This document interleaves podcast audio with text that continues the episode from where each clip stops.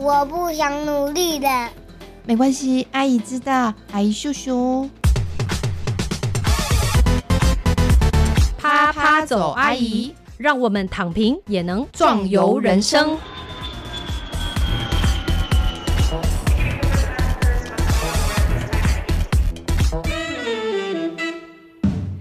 各位亲爱的听众朋友，大家好，欢迎收听啪啪走阿姨，我是丽兰。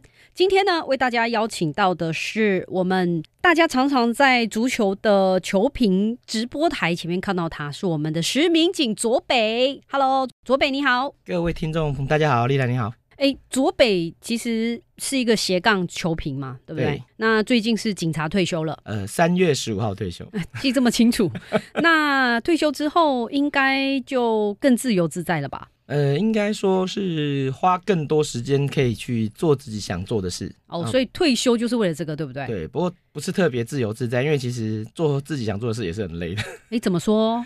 就是你还是要投入很多的时间啦。那以前可能要兼顾工作，现在就不用工作。例如说，你做这个专业的足球的球评，要做什么事呢？因为你都已经做这个几年了呢？呃，十八年，十八年，十八年，那基本上用膝盖就可以做啦。对啊，没啦，开玩笑的，就是基本上想要评球最基本的一件事情就是看球，但是看球其实是一件很痛苦的事情。怎么说？啊，很多人就问说，哎，你那个当球评的时候啊，你要什么收集巴塞罗那、什么皇家马德里的各种资料才能够讲嘛？我就想说，其实这些都完全不是问题，因为现在是一个网络时代，你随时可以收集到很多的资料。嗯，可是其实你要了解的是，找不到资料的那些东西，其实才是最难的。那你要怎么去找那些找不到的资料呢？，哦当然你就要看很多的球，比如说这个球队如果是皇家马德里，如果是巴塞罗那、曼联啊，大家都知道哦。其实这不是困难的东西，困难的是你会看到一些从来没看过的球队或球员，嗯，然后更痛苦的是，有些比赛是很难看的啊、比如说哦，这场比赛这个。巴塞罗那大战马德里当然好看嘛，是可是有时候你要想说什么啊？贝里索夫贝特对什么希腊人竞技，你不要说他们的比赛你有没有看过，你可能连听都没有听过。就算你听到要查，他们都没有资料。可是这些比赛在这十几二十年来，我得花很多时间去看这些没有人要看的比赛嗯，哦。其实没有人要看的比赛才是整个比赛的精华为什么嘞？哦，因为其实。好，就好像在足球场上，大家都知道说什么这个棒球啊、足球为什么会有球探？你说球探不是傻子嘛？现在每天在家里上网点 YouTube 就看他们的影片、比赛影片就知道了哦，你说球探，对，可是为什么球探要去现场看球？哎因为他要看的是你们眼睛看不到的东西。例如，好，现在我们在对面的球门这边有一群人，五六个人在这边抢球要射门。OK，大家看这个精彩重播画面，射门很漂亮，可是这些人是不重要的，他要看的是不在画面里面的那些人在做什么。是哦比，如说一场比赛，我有十一个球员嘛，是，那我其中一个球员在拿球，嗯，那这个球员拿球能不能传给别人？那你要看其他人的位置在哪里。是那或者是说，哦，有一边在反击的时候，大家都嗯退防，那有没有人偷懒没有退防？哦，可是你只看，摄影画面是看不到的，或者你只看着球的方向是看不到的，嗯，所以你必须坐在一个制高点，是你去看。那同样的，你在看一场足球比赛的时候，你如果只看一个很熟悉的人，比如说我看梅西，对梅西的球技你很清楚，你他的踢法你很清楚，可是梅西对到的那个对手，或者是在画面以外旁边的这个人，他到底会做什么？他会进攻还是会防守？还是说他是喜欢盘带的，还是喜欢传球的？嗯，你要怎么知道？你要去看那个不在现在画面上的这个东西。是我虽然很想继续问下去，但是其实阿姨本身真的是中间很多部分听不懂，这是在这个访谈当中非常困难的一件事。对，但是今天的节目本来就只是因为呢，左北最近出了一本书，对，那是写 A 那个全名叫做足球应许之地，嗯朝世界杯奔驰的人们与他们的国度。是那因为呢，我们啪啪走阿姨都在鼓励年轻人要走出世界。那很多时候大家没有世界观，这个台湾年轻人没有世界观也已经不是新闻。诶，但是我后来发现，其实大家至少知道有世界杯啊，哦，那，或许可以从这个方面去开始去认识其他地方嘛。因为其实我写这本书不是要介绍足球啦，最主要是要打破人们既有的观念，跟你被洗脑的这个束缚。什么东西，哦，最简单的就是，哎，足球，请问足球是什么运动？你知道吗？就是踢球的运动啊。啊，，对，你看，马上就被洗脑就错了，对不对？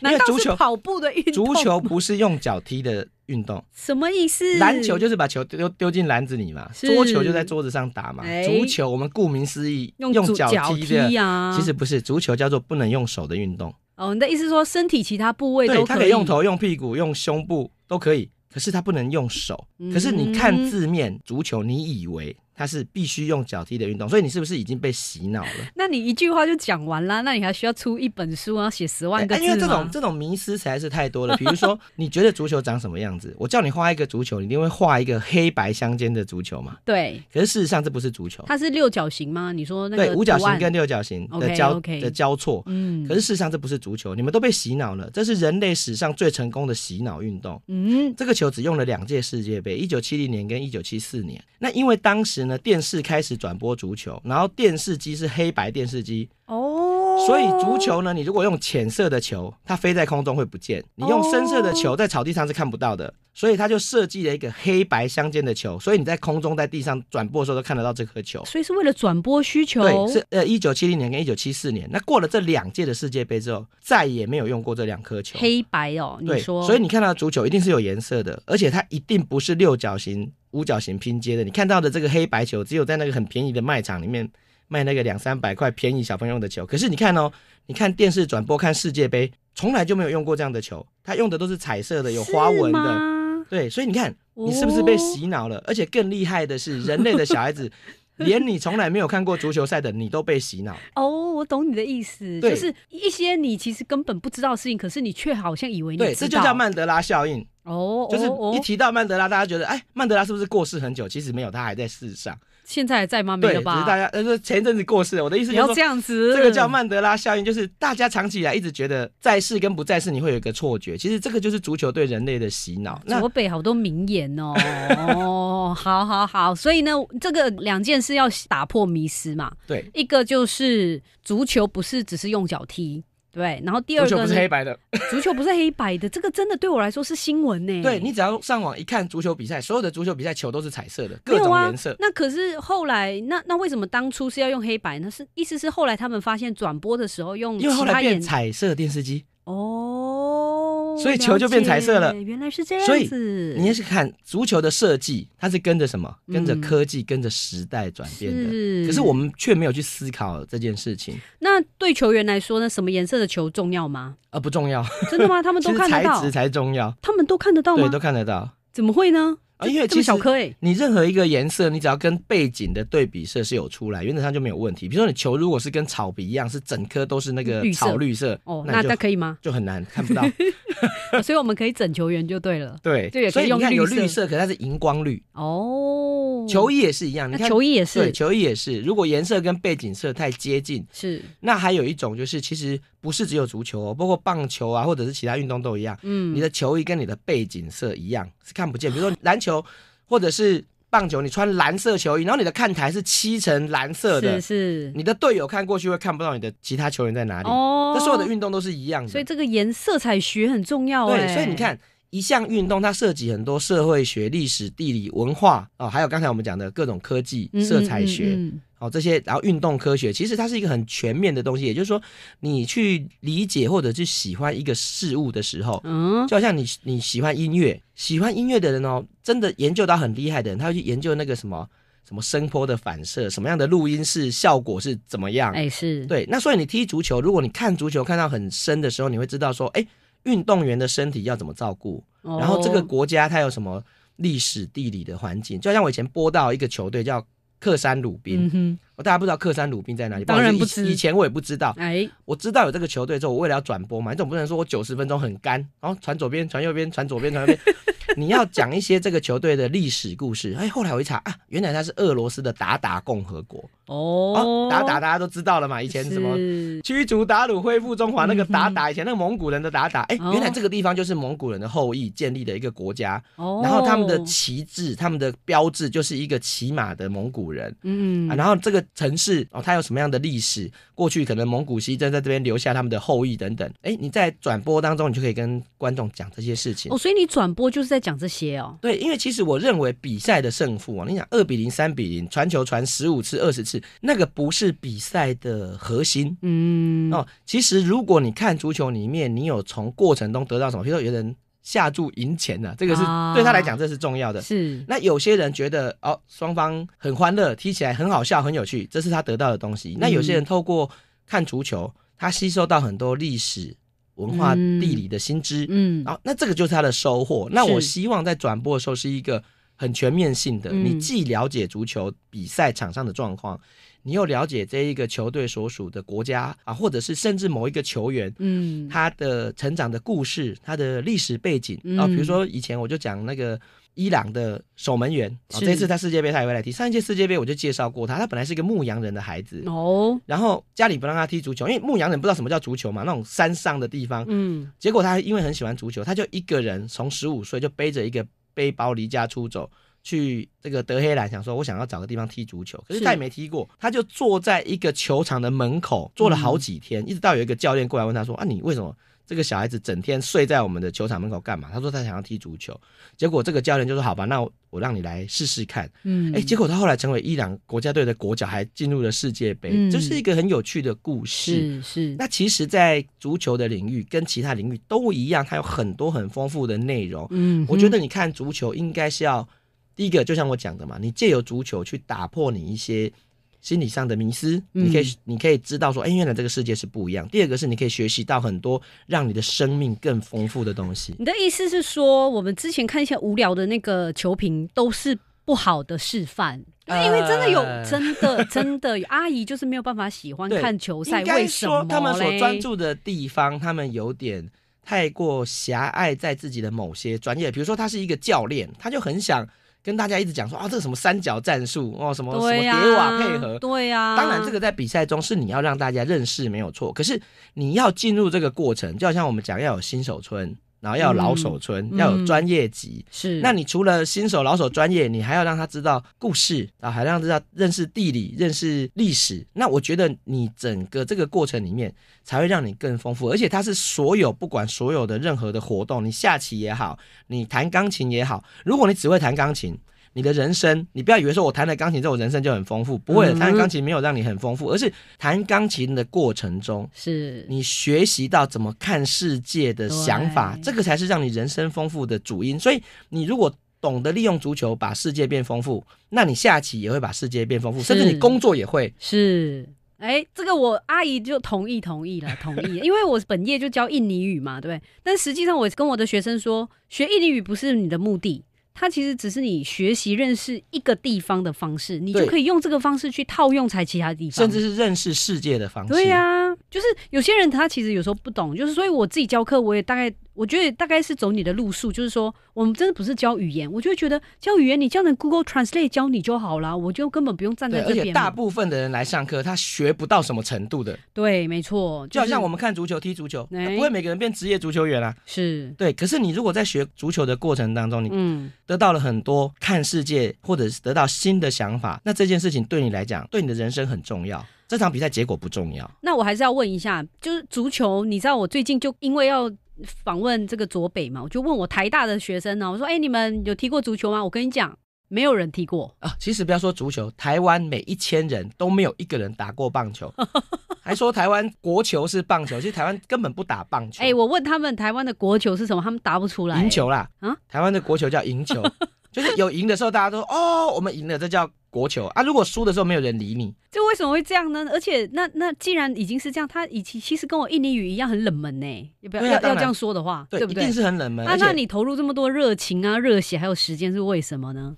第一个当然就是我讲的啦，就是你在做一件事情的时候，你所得到的回报，不见得是实不是质数字上的钱的对回报啊，钱也嗯不不只是钱。比如说你有时候你就觉得说，假设你是个音乐家，你办一个演唱会，有一万人来听，你当然觉得这是一个很好的收获。嗯可是那如果只有十个人来听的时候，嗯你还要不要继续玩音乐？哎、这就是个就考验嘛，灵魂的考验的时候啊，灵魂的考验就是你你学习这样东西，或者是你推广这一项东西，你的理念是什么？嗯以前就有这个学校邀请我去演讲，他跟我讲说，我们在哪里？我们在台东，在台东的山上。哎、他说人很少，我说哦人很少有什么关系？他说我们全校只有十六个人呢。哦，我说没关系，你们全校如果只有一个人啊，我也会去。哇，这么感人，对，就是因为我如果讲了一番话，有让一个人有启发，嗯那就是让这个世界变好一点点。你为什么要讲这些心灵鸡汤的话？想不到哎、哎因为因为我一直觉得说，你做某一件事情，真的就是你自己知道自己的想法跟理念在哪里的时候，其实你就不会去计较成果。那当然，如果你太过计较成果的时候，人往往会忘记自己当初的理念。是，这这其实也一样的问题，就是我们在录音前我就也也是很好奇，就是如果你先问大家，可能大部分人都没踢过足球，不会像印尼、马来西亚这样，你知道，就是大家会在路边就踢哦，草地有草地的地方你就看到有人在踢，可是，在台湾其实看不到人家在踢，那就表示这个运动在台湾可能并没有太大的市场。诶，那为什么电视台还要做转播呢？还要买那个那么贵的转播权？第一个当然是说，你一个电视台你要有很丰富的内容，就好像说我们一个电视台，然后你如果只播韩剧，而且嗯只播一个类型的韩剧，那它第一个它会疲乏嘛。哦，对啊，比如说我我如果从早上六点开始播到晚上十二点，只播爱情戏，哦。啊，虽然有人很喜欢看爱情戏，嗯可是你会觉得这个电视台你看久了你就会腻。OK，所以一个体育台它本来就要播羽球、篮球、棒球、足球，它本来就很多都会一起播。嗯，那第二个在台湾呢，我们台湾人其实是有一个喜欢追话题性的民族。哦哦，世界杯来了，大家就会有一个月，全台湾的人都会变足球迷。问题是他们看得懂吗？看不懂啊？诶诶看不懂，一定看不懂的，百分之九十人都看不懂。那看不懂你还是要看啊。那同样的道理，你看足球，你完全看不懂没关系，你只要有追他的这个话题性，或者是这一段时间大家有这个热忱，其实台湾人就会去追，电视台就会转播，对，电视台就会转播。哦那你如果要培养长期的一个转播的水准，是那或者是说你知道。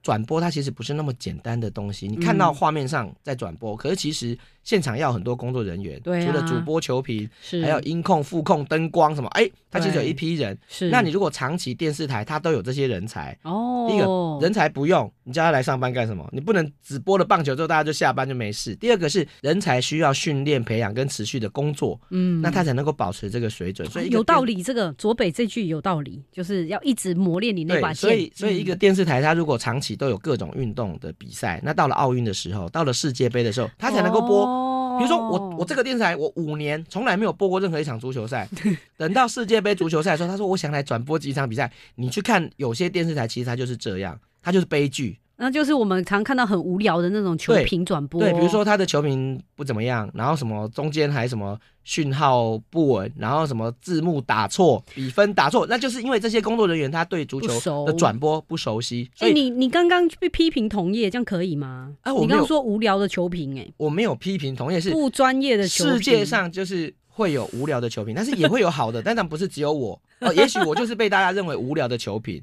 哎、不要这么说，你应该是算大家觉得讲的不错的吧？是不是？应该说我有在。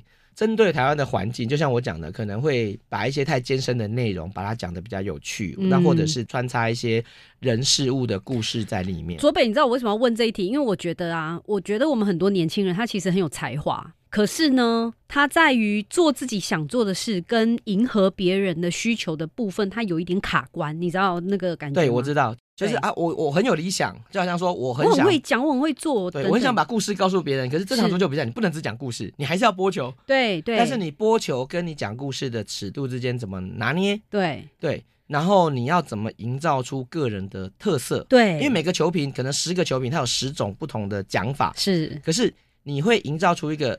第一个，你形象很鲜明，人家一听到就知道是石明景讲的。哎第二个是，人家听到石明景讲的时候，你会有一个很固定、很喜欢你这个风格的群众在，是。那这个才是你生存下去或者受欢迎的主因。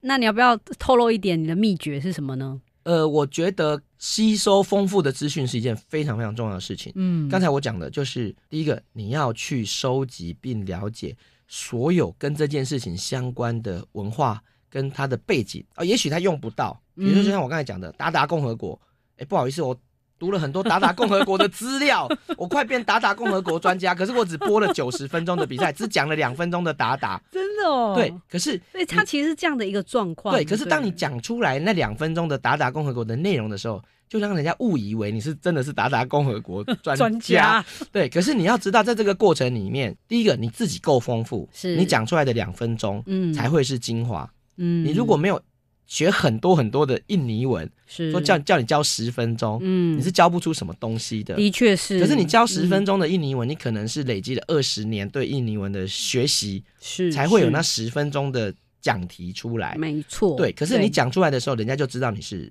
丰富的。所以嗯我一直觉得充实自己，然后往你喜欢的方向。例如，我很喜欢收集足球的小故事，嗯，我经常演讲就用这个骗钱，你知道。好。我收集两百多个小故事，那我每一次讲只要你还有统计，，你是你只是随便讲一个数字，是不是？哎呦，我真的有，因为我有那个标题，你还要列出来有来，列表，然后你还有做笔记，对，然后去演讲的时候你就大家有没有听到？随机抽十五个出来讲，你那一个小时就混过去啊，不是混过去啊，我觉得这个这个其实你透露了很多小秘诀，因为你你其实讲的不只是观念，还有做法，对然后还有这种方法论的东西，而且它不是只有否足球，你做其他事情都是一样的。对，而且你刚刚讲的那个电视台转播，那个那个其实是我们人生啊，对啊就是你人生不能就是总是在播那个爱情片，不能只是在播棒球热门的，你这就是我们讲的哎，面包跟爱情哪个重要？呃不好意，思哦，小孩子在做选择，我通通都要。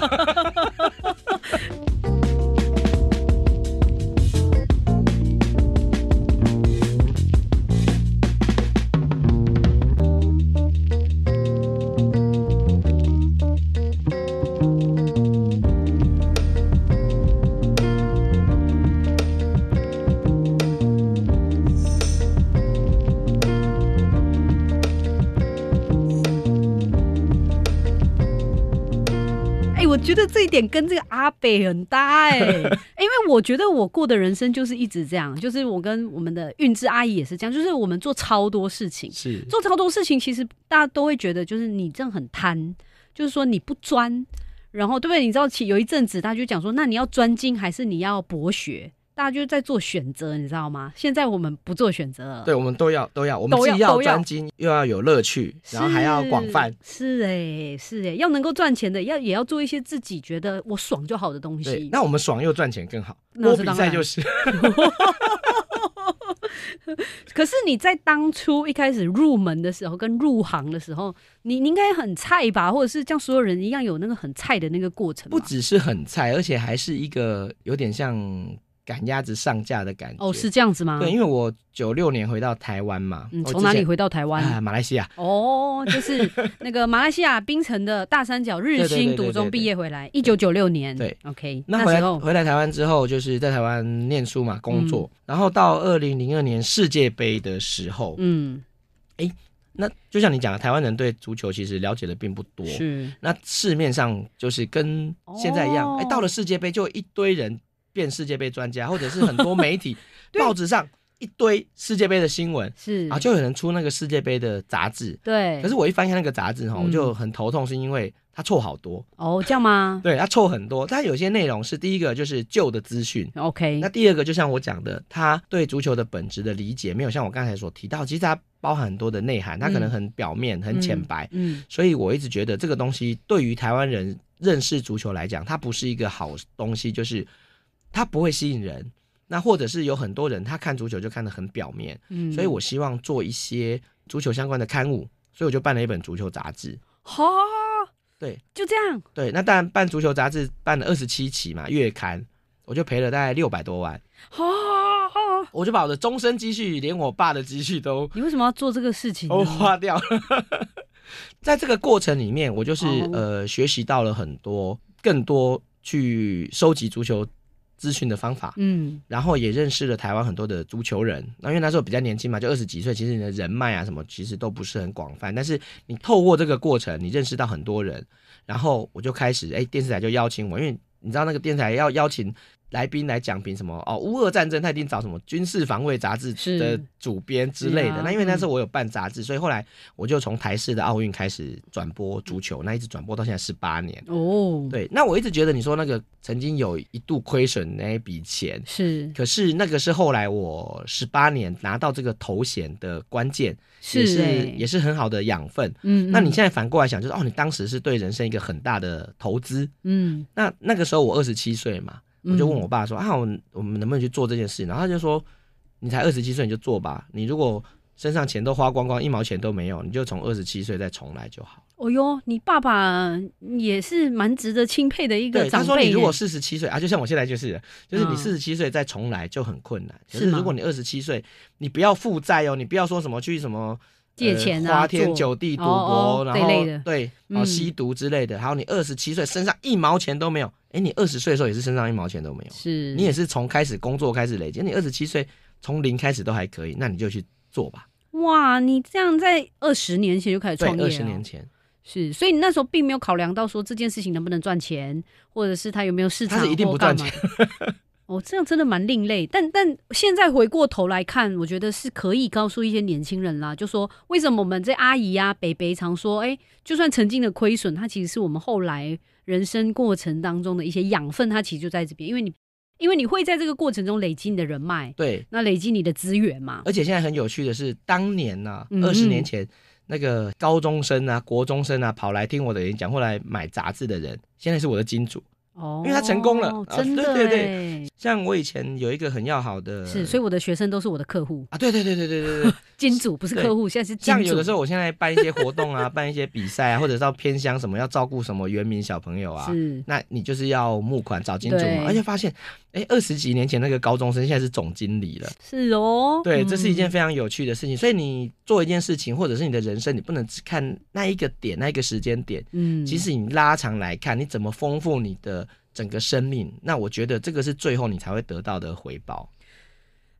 我其实我没有想过是这样心灵鸡汤的感觉，哎、诶有这么鸡汤吗？有一点太鸡汤了，因为我这跟我们节目设定不太符合。。那再讲一个鸡汤，就是其实你就算失败了也没有关系，因为其实大家都讲这句话，你这这句话我真的我我觉得很难呢。其实这个不会难，是因为这个过程中我也累积过很多的失败。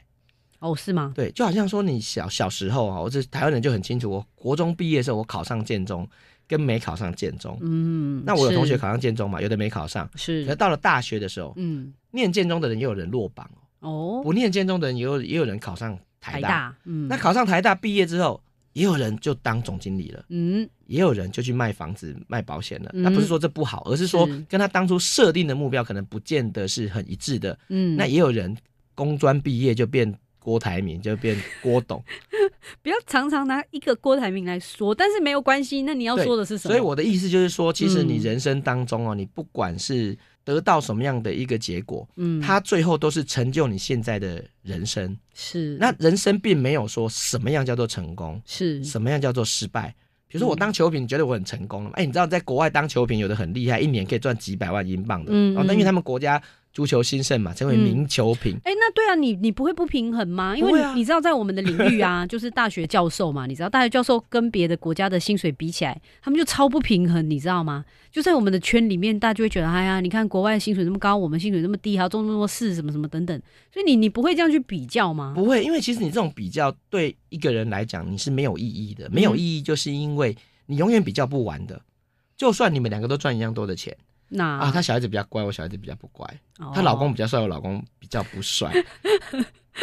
就是其实人生比这些东西是比不完的，嗯，所以就像我讲的，第一个，你人生有没有变丰富了？总要抓住一些东西嘛，对要抓着什么？啊，就填满啦、填满自己的人生呐、其实我并不是认为说你一定要像我这样子才是成功。有的人他一辈子他只做一件事情，比如说他就在面摊就卖面，是，他也不看足球，也不听音乐，也不娱乐，他就人生就这样子了。嗯，其实也没有不好。是啊，对对对对，我觉得这样子并没有不好。那你同样的道理，如果你都觉得这样的人生并不会比较不好的时候，你对自己的中间所遇到的波折、遇到的挫败，你为什么会反过来去在意它呢？是。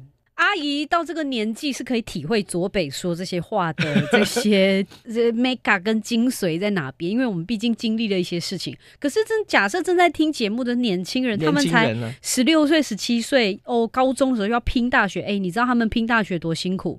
他们的补习班老师跟他们说，现在你这两年就是没有感情的机器。人生只有分数，没有感情，所以他们要训练自己，把自己的感觉跟感情关闭起来。这是我遇到的大学生，多可怕，以前我就是这样子。很可怕哎、我一九九六年我回台湾的时候，我是五月二十号回台湾，你这些。日期记得很清楚，这是你的工作的职业的职业哎，可能一些细节吧。然后我七月一号要考大学联考，那时候叫 大学联考，我就是五月二十号回台湾，嗯，就找了一间学校就转学，然后就准备大学联考。我从来没有在台湾念过书，高中的时候嗯。就直接参加大学联考。嗯，那我更厉害的是，我到那个班上啊，我到现在没有一个同学是认识的，哦，我没有记住任何一个同学的名字，因为那个时候班上只做两件事情：发考卷跟交考卷，对，就是一直模拟考，一直模拟考，最后那两个月就是一直模拟考，一直模拟考。嗯，对，然后因为我是个转学生，我只是。进来念一个多月就毕业了，嗯然后就去考大学联考了。对，所以我回来台湾之后，又重新享受到台湾那个填鸭教育的那个感觉。享受，嗯，OK，可是那段时间你是没有获得任何东西。只是为了一个短暂目标嘛。对，而且我也考上大学了。最好笑的是，我这样子就可以考上大学了，哦随便念一念就考上。哦，现在这样讲，哦，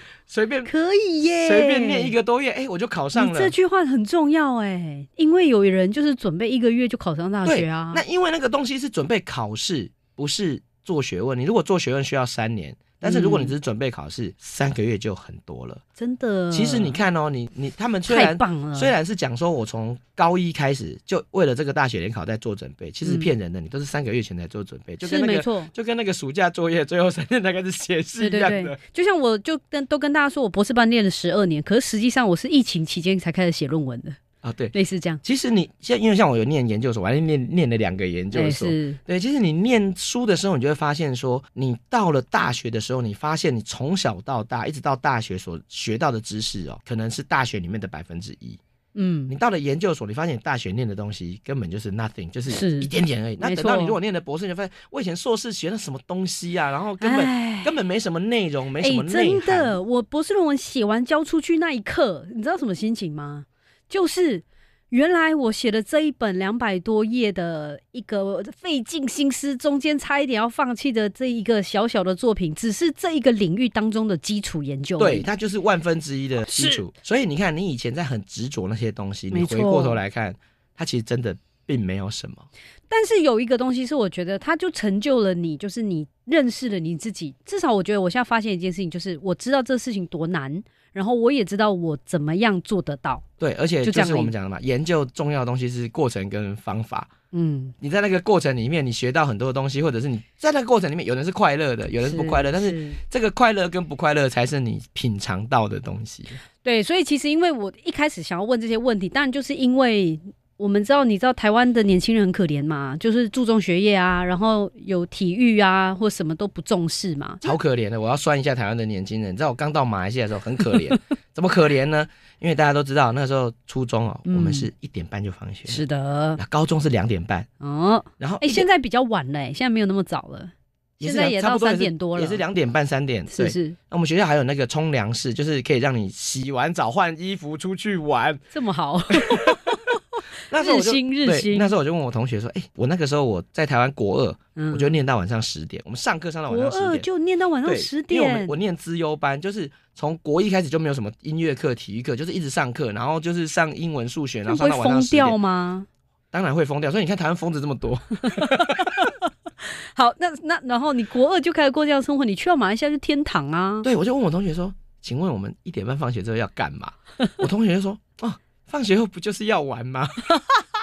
对，所以我在初中跟高中这两个阶段，我在马来西亚念书念了五年多，嗯。哦因为我国二重复念了两次，是。因为在台湾念过，那边十二月才开学，所以多念了一次。然后呢，我参加了九个社团，哇哦，我六年参加了九个社团，是。我玩了很多的东西。没错，然后呢，呃，我的同学就跟我讲说，你上了大学就可以好好的念书了，哦因，为大学是研究学问的地方嘛。其实是啊，对应该是这样啊。可是我们台湾都告诉小孩子哦，你好好的念书，嗯等你考上大学就可以开始玩了。所以嗯 university 叫有你玩四年嘛。哎、你怎么会去一个做学问的地方玩四年？嗯然后你小时候应该有童年的乐趣的时候，你拼命的念书不去玩。其实这个东西在足球领域是非常常见的，大家都一直认为说台湾就是。呃，都市化啦，然后什么小孩子学业课业很重啊，然后台湾没有什么土地，所以你没办法有棒球场、有足球场。可是大家有没有想过？你看日本，日本甲子园有五千多队，他们的高中足球有四千九百多队。日本的土地有比台湾容易取得吗？没有。嗯日本的升学压力比台湾还大，可是日本的高中也是三点就放学了。是人生是需要玩的啦。我我觉得现在的年轻人自己可以再去思考这个问题，因为可能大人还是会蛮僵化的，就对，因为你可以，应该说你年轻的时候，有些东西是你在这个年龄你没有享受到，你可能就以后这辈子都享受不到了。比如像刚才老师讲的玩，比如说你跟一群人，然后很疯癫的什么什么去什么露营啊，什么一群人什么打打闹闹，对参加什么救国团活动，类似这种的。嗯，我问你，你三十岁、四十岁，你会去做这件事？不会，我看大学就不想做了。对，所以你看哦，啊可是我们现在在三十几、四十岁，我还可以念两个研究所。嗯哼，你如果想读书，随时都可以，真的想念书，随时都可以而且你念书可以念到死。没错，你这辈子你怎么会想说我要停下来丰富自己，或者是停止追求知识？那好像说四十岁可不可以学钢琴？可以啊，五十岁也可以学钢琴啊。你想什么时候想学都可以。可是有些东西，比如说呃童年的乐趣跟嗯同学之间的乐趣，那个是你过了那个时间点，你这辈子都不会再品尝到的感受。是的，好的，所以呢，今天呢，其实邀请左北呢，我们的专业足球球评呢，来要打一下书啦。这本书就是足球应许之地。后面那个太长了，没关系，我们主标题记得就好足。球应许之地，就对。那如果你觉得你现在此刻没有任何世界观，欢迎大家来看这本书，因为这会里面会介绍各种各样曾经参加过世界杯的这些国家足球队，对不对？那呃，我们有时候说的国际观也不是什么了不起的事情，也就是说，你知道这个世界上其他地方在发生什么事，有什么事情很有趣的，来当做跟别人聊天，还有丰富你的人生对的一个素材而。且不是具体的内容，而是你去认识这个世界的方式是透过什么。呀，啊就是你学钢琴，嗯你可以透过钢琴认识世界；你对学下棋也可以透过下棋去认识世界。那如果你是对足球有兴趣，嗯那很欢迎大家用足球来认识世界。好的，今天非常谢谢卓北来上我们节目，谢谢，谢谢。